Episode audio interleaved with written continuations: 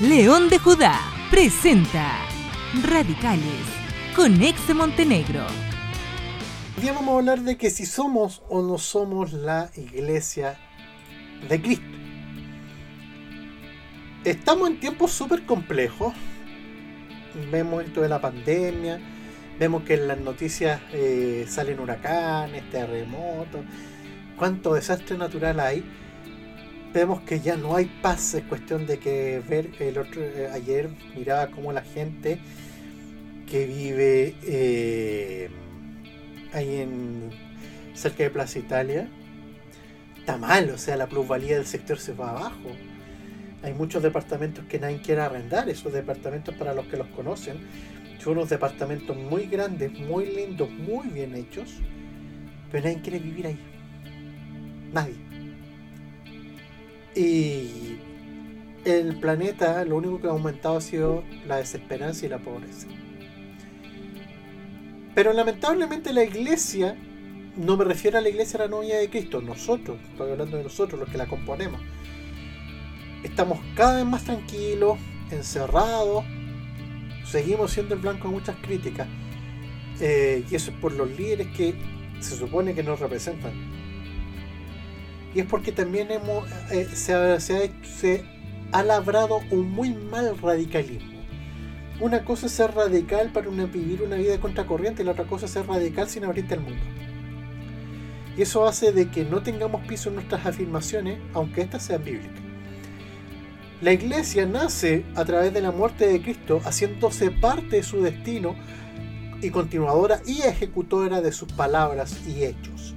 Podemos ver esto en las afirmaciones como aparece en Juan 14, del 12 al 14, o como cuando en el Sermón del Monte Jesús nos dijo que nosotros éramos la sal y la luz del mundo. ¿Qué está pasando hoy?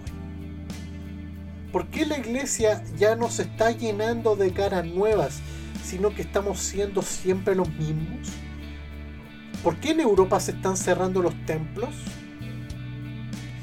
Si ustedes ven Bohemian Rhapsody, eh, en una parte de la película aparece esta banda Queen enseñando en una iglesia. Las iglesias están cerradas. ¿Por qué en Europa también los templos cierran? En Estados Unidos los templos se convierten en bares y discos y un montón de cosas más. ¿Por qué hoy, el lugar donde el avivamiento de 1906 en Azusa Street en Estados Unidos hoy está convertido en el Centro Cultural Japonés de Los Ángeles? ¿Saben por qué? Por lo que les, dije antes. Porque en la iglesia estamos solamente los hijos de los cristianos llenando templos, en vez de estarlo llenando con gente nueva. Miren lo que dice la Biblia sobre esto. Lucas 4, 16 al 21 dice, fue a Nazaret donde se había criado y un sábado entró en la sinagoga como era su costumbre. Se levantó para poder hacer la lectura y le entregaron el libro del profeta Isaías, estamos hablando de Jesús. Al desenrollarlo encontró el lugar donde está escrito. El Espíritu del Señor está sobre mí por cuanto me ha ungido para anunciar buenas nuevas a los pobres me ha enviado a proclamar libertad a los cautivos y dar vista a los ciegos, a poner en libertad a los oprimidos, a pregonar el año del favor del Señor. Luego enrolló el libro, se lo devolvió al ayudante y se sentó. Todos los que estaban en la sinagoga lo miraban detenidamente y él comenzó a hablarles. Hoy se cumple esta escritura en presencia de ustedes. Isaías fue uno de los profetas que Dios más usó para avisar al mundo cómo sería el paso del Mesías por la tierra. Una de sus profecías decía cuál era la misión de Cristo. Jesús mismo en la sinagoga le dijo al mundo a qué había venido. La iglesia como continuadora natural de su obra ha hecho caso omiso a esta premisa. El Espíritu Santo está con nosotros y en nosotros desde Pentecostés, porque pero no hablamos ni tampoco nos guiamos por lo que Él dice. Estamos capacitados de forma natural para llevar las buenas nuevas a los pobres. No necesariamente las buenas nuevas como ayudar a la gente con, lucas. No, está bien eso, pero también hay pobres de espíritu, como Jesús dice en las bienaventuranzas, pero acá estamos, lamentablemente, me incluyo. como ovejas que siguen pastando tranquilamente en su corral, sin hacer lo que Dios lo que Jesús nos mandó antes de irse, como aparece en, los versículos finales de Mateo 28. Hay gente presa del pecado que anhela libertad. Pero no vamos a hablarle de la libertad, sino más bien a imponer lo que nosotros creemos por libertad. No le abrimos los ojos a nadie, sino que más bien nos, nos esmeramos en enseñar a cegar a la gente. Con nuestras tradiciones, con nuestras estructuras, con nuestros dogmas. Tampoco le estamos dando la libertad a los oprimidos, y solo nos hemos convertido en dadores de juicio en vez de hablar de la buena voluntad del Señor. La iglesia no está llamada a hacer juicio muchachos y muchachas. Estamos llamados a facilitar el acceso a Dios, al mundo, mediante la persona de Jesucristo y su cruz. Porque Jesús es el único mediador entre la persona y el Padre. Pero en el medio hemos puesto un montón de obstáculos. Necesitamos entender que nosotros no somos los que cambiamos las vidas. Es la acción del Espíritu Santo a través de oír el mensaje de la cruz lo que hace que la gente cambie. Estamos empeñados en mostrar nuestros cambios, pero ¿qué cambios? Y ahí es donde entra a jugar el tema del arrepentimiento. Y ojo que el arrepentimiento es un tema que en la iglesia eh, nos está tocando mucho y por consiguiente no está siendo capaz de entender a cabalidad. Siempre hablamos de que hay que arrepentirse, eh, predicamos y lo exhortamos por doquier. Pero en la Biblia aparecen tres acepciones de, para la misma palabra. Está metamelomai, que es un vocablo griego que habla de un cambio de mentalidad como para producir arrepentimiento, incluso remordimiento por el pecado, pero no necesariamente es un cambio en la intención del corazón. Esta es la palabra que se utilizó en relación a lo que le pasó a Judas Iscariote cuando traiciona a Jesús, como lo leemos en Mateo 27.3, como terminó. Está metanoeo, que significa eh, cambiar la mente y el propósito como resultado del conocimiento, pero no es un cambio profundo del corazón. Y está lo que conocemos y todo el mundo lo habla, que es metanoia, que es un sustantivo que proviniendo de metanoeo significa que es un verdadero arrepentimiento, es un verdadero cambio de mentalidad y propósito. Es una vida direccionada hacia otro, otro lado totalmente distinto. Y eso hace que el arrepentimiento verdadero sea posible. Y bueno, es lo que pasa en Hechos eh, 9.1.22 con la conversión de Pablo. Pablo iba dispuesto a matar y a meter preso a, los cristianos en Damasco. Y Jesús se le aparece, lo bota al suelo y le cambia la vida. Dejó de ser un fariseo perseguidor de cristianos a convertirse en el apóstol más que más libros escribió en el Nuevo Testamento y cuya doctrina es la que seguimos hasta el día de hoy. Mucha gente lleva años en la iglesia, muchachos y muchachas, pero esta es la primera palabra, esta es metalomai le remuerde su pecado, se arrepienten por encima, pero no han cambiado su corazón porque siguen igual que antes. Al verlo la gente deja de creer en que la iglesia puede ayudar y, se y, terminan invalidando lo que Jesús ha hecho y echa a perder todo lo que hombres y mujeres que han servido al Señor de verdad han podido construir, que sí han cambiado sus vidas y han dado todo por el Evangelio. Si hay algo que lamentablemente nos caracteriza es que seguimos con una mentalidad estructurada. Seguimos viviendo como canutos. Este apelativo que ha sido de motivo de orgullo para generaciones de evangélicos que llevan una chapa feliz, así como, oh, soy feliz ser canuto. Pero es que ahí es donde problema. Cuando hablo de canuto, hablo de aquella estructura, de ese conjunto de tradiciones y dogmas que seguimos. Hacemos de la doctrina, religión y hacemos de la doctrina religión y la religión solamente provoca estancamiento. Hacemos eh, de rituales y tradiciones verdaderos tratados doctrinales, nos ceñimos a patrones dados por hombres que no necesariamente son los que dice la Biblia, pero ahí le damos porque tal persona lo dijo, porque lo leímos en tal libro y como es una persona líder, lo hacemos y lo terminamos internalizando. Esto ha provocado que nos alejemos de la verdadera visión de Cristo. Tratamos de acercarnos a Dios como nosotros pensamos, pero el cristianismo en Cristo... A ver, ¿cómo se lo explico? Eh, nos alejamos de la verdadera visión de Cristo. Tratamos de acercarnos a Dios como realmente nosotros pensamos, pero el verdadero cristianismo lleva una vida eh, súper sacrificada. Eh, eh, eh, llegar a Cristo es a través de su sacrificio. Como dice Primera de Pedro 3, 18. Buscamos cambiar nuestra vida, pero debemos nacer de nuevo, como le dijo Jesús a Nicodemo en Juan 3.3. Y lo más difícil de cambiar en un cristiano es la mente. Jesús lidió mucho con Pedro, porque el tipo tenía a Jesucristo al lado, pero seguía mirándolo con los ojos de hombre, de su religión judía, de esta tradición farisea, que no permitía que los cristianos, perdón, que la gente pudiera acercarse tranquilamente al Padre. Una vez que a Pedro se le corre el velo, lanzó la frase que leemos en Mateo 16, 16. Tú eres el Cristo, el Hijo del Dios vivo. Tuvo que irse Jesús para que él entendiera su propósito, para que cambiara su mente y se convirtiera en el apóstol que todos ya conocemos. Esto ha hecho que la iglesia se cierre y no deje pasar a nadie que no sea el que nosotros queremos que entre. No, un evangelio que se adapta. Nos cerramos a lo que hay afuera miramos de reojo todo aquello que no calce con nuestro esquema de hacer las cosas. El arte tiene nueve expresiones. Miren, no a hablar de arte. Está la arquitectura, está la danza, está la escultura, la música, la pintura, la literatura, el cine, la fotografía, que es el noveno, el octavo arte, y el cómic, que es el noveno. La música siempre ha estado ligada a la iglesia. La aceptamos, pero también dentro de un marco. Recuerden que el rock cristiano sigue siendo muy resistido.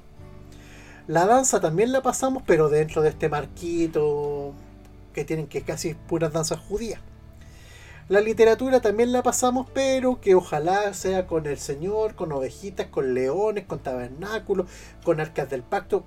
Así, bien Antiguo Testamento. Y, y la literatura también la pasamos, pero tienen que ser literatura, por ejemplo, los libros que leemos de estudio, o cosas así. No, no. El teatro cristiano está lleno de obras bellas, créanme, hay un montón de cosas muy lindas, pero que al mundo no le llaman la atención. En el cine también hay películas cristianas, hay algunas muy buenas y otras no tanto, pero lamentablemente ninguna llega a ganar un Oscar. Ni siquiera las nominan. El resto no pasa. El arte nace con el hombre y es una forma en la que nosotros expresamos algo que hay dentro de nosotros. Si viene con nosotros esto del arte, viene, es porque nos crearon con eso. ¿Han visto las fotos de Brasilia? ¿Mm? Brasil es preciosa a nivel arquitectónico. Es única en su clase. Eh, una de las mejores eh, escultoras del mundo. A ver, es, bello, es, bello Brasilia. El templo de Salomón fue el más bello en su tiempo, con su forma dada por mandato de Dios conforme al tabernáculo. Se convirtió en una obra de arte que honraba a Dios. ¿Han visto las esculturas de las esculturas de Rebeca Mate? Se los dejo, de tarea. Es considerada una de las mejores esculturas del, esculturas del mundo por su simpleza, pero al mismo tiempo por la sensación que te provocan sus obras. Para tallar los querubines buscaron a los mejores talladores que a puro martillo lo lograron, como se lee en Éxodo 35 del 30 al 35. Todos nos sacamos fotos, selfies para Instagram y un montón de cosas más, pero se han fijado que hay fotos de unos atardeceres preciosos o del nacimiento de una mariposa. La imagen vale mil más que mil palabras. Cada día tenemos la oportunidad de, retratar la creación de Dios y de mostrarla. El cómic va más allá del Batman, del Superman, de la, va más allá de todo eso. Es una mezcla de escritura correcta con dibujos correctos. Han creado cómics que tienen valores, que hablan de cosas positivas y que han logrado publicarse. Y no fue necesario ponerle un cuadro cristiano, de verdad que el libro es muy lindo. Eh, que son cómics y que se han ganado premios, de verdad. Eh, ¿Pero por qué? Porque se han usado elementos dados por Dios para hacer cosas. Yo mismo, eh, yo mismo he escrito guiones de cómics. Incluso uno se fue a Estados Unidos con una historia súper linda. Hablado de, valores y se fue para allá a, competir a una muestra. No gané, pero no importa, se fue. Puse valores, yo no le puse la chapa de cristiano. ¿Ustedes sabían que Van Gogh era, un, era hijo de un pastor en Holanda? El papá quería que fuera también pastor, pero Van Gogh quería pintar. Esa estructura del padre hizo que Van Gogh se alejara de Dios y viviera una vida deprimida y sin Dios. En el reino de Dios lamentablemente perdió uno de los mejores pintores del mundo. Otro ejemplo, Tommy Lee Jones, ¿lo conocen? El de Men in Black. Es un actor cristiano, ¿sabían eso? No hace jamás de malo. Y le pagan así los sacos de plata. Por trabajar en películas que son entretenidas, con contenido y que dejan una enseñanza o que pueden entretener sanamente. Él va regularmente a una iglesia y ayuda a ministerios misioneros con la plata que gana por hacer películas. Y Jesús le predicó a el Pablo, adaptó el mensaje para que le pudieran entender. Estamos cerrando la puerta a lo que por naturaleza tenemos adentro.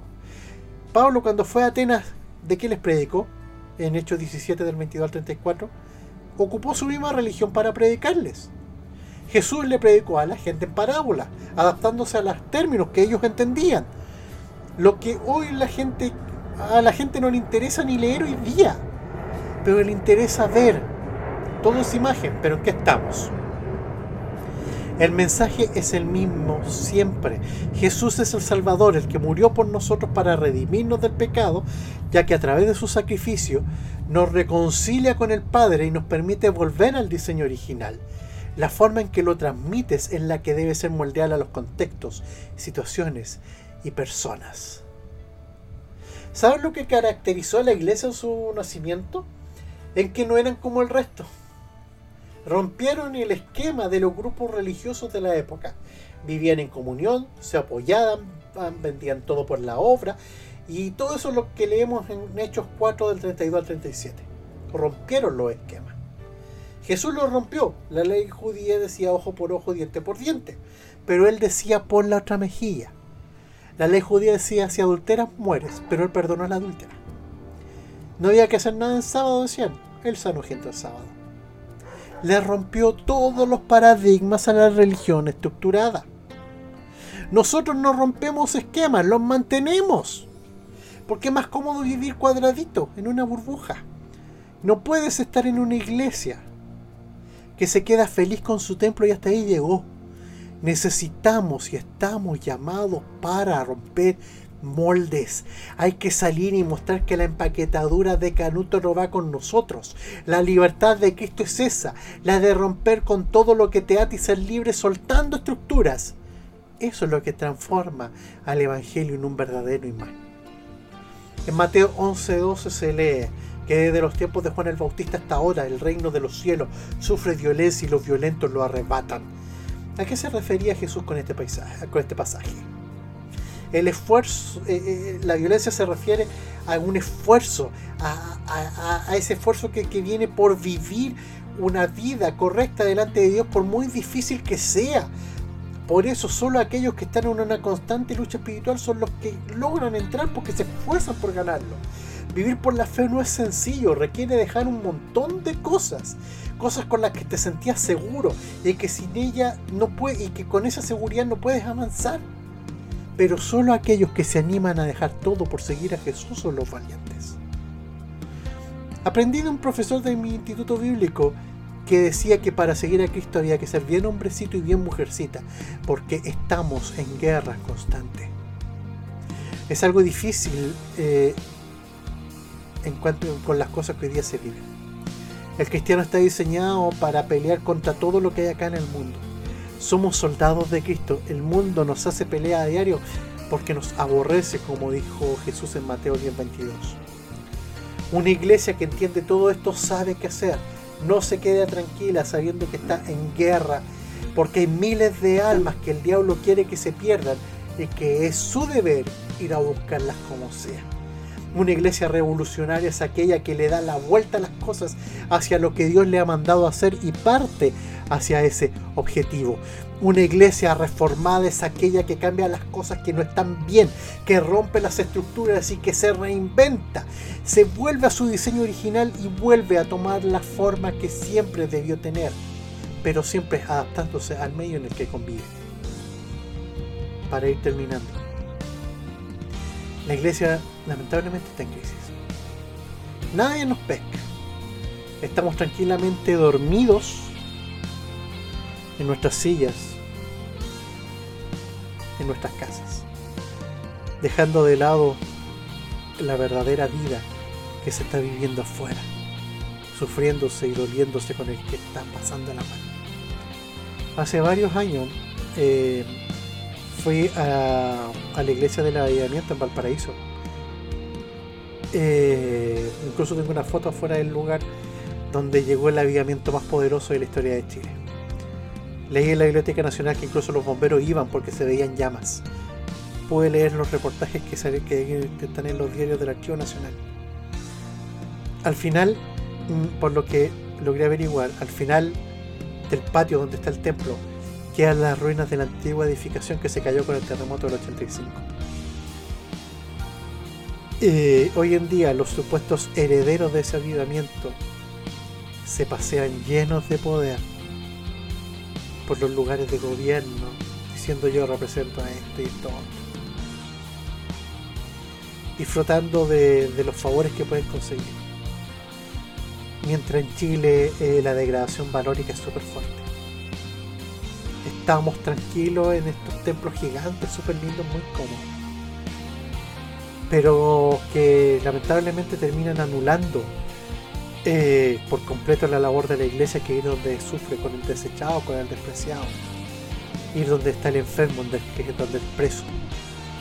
El avivamiento jamás vendrá a Chile porque los que han recibido el mandato están preocupados de otras cosas, asustados porque nos pueden quitar la ley de. La iglesia del Señor, muchachos y muchachas, tiene que despertar. Si no, lo que no hagamos, Dios nos lo va a cobrar. Hemos olvidado que la iglesia no es para gente perfecta, es para gente perfectible que busca la redención, abriendo sus puertas de par en par a todo aquel que quiere estar sin discriminación de ningún tipo y que acepte en su vida el señorío de Cristo de forma plena y completa. La iglesia del Señor debe volver a ser revolucionaria y rompedora de esquemas. Debemos levantarnos de nuevo y apenas pase esto, ir a la calle. Debemos buscar a Dios como nunca antes. Son tiempos difíciles muchachos y muchachas. Y la única forma en que podemos llenar los templos de gente rescatada es usando lo que tenemos, adaptándonos a este tiempo y dejando que el Espíritu Santo haga a través de nosotros su obra en la gente. Si nosotros no estamos dispuestos a llevar una vida cambiada, la gente no va a querer cambiar su vida tampoco. Nosotros tenemos que ser dignos representantes de Jesucristo. Nosotros debemos vivir en una vida de constante avivamiento a través de una vida santa, de una vida de búsqueda, de una vida de oración, de aprendizaje de la Biblia, de comunión. Y con todo eso salir a la calle a decirle el tiempo se acaba, Jesucristo viene pronto y viene a condenar, nos viene a llevar, pero también viene a traer juicio. Y si no te quieres quedar aquí a ser enjuiciado, porque este es el tiempo que hay para que tú te salves. Eso pasa. ¿Somos la iglesia de Cristo? ¿O simplemente lo queremos ser?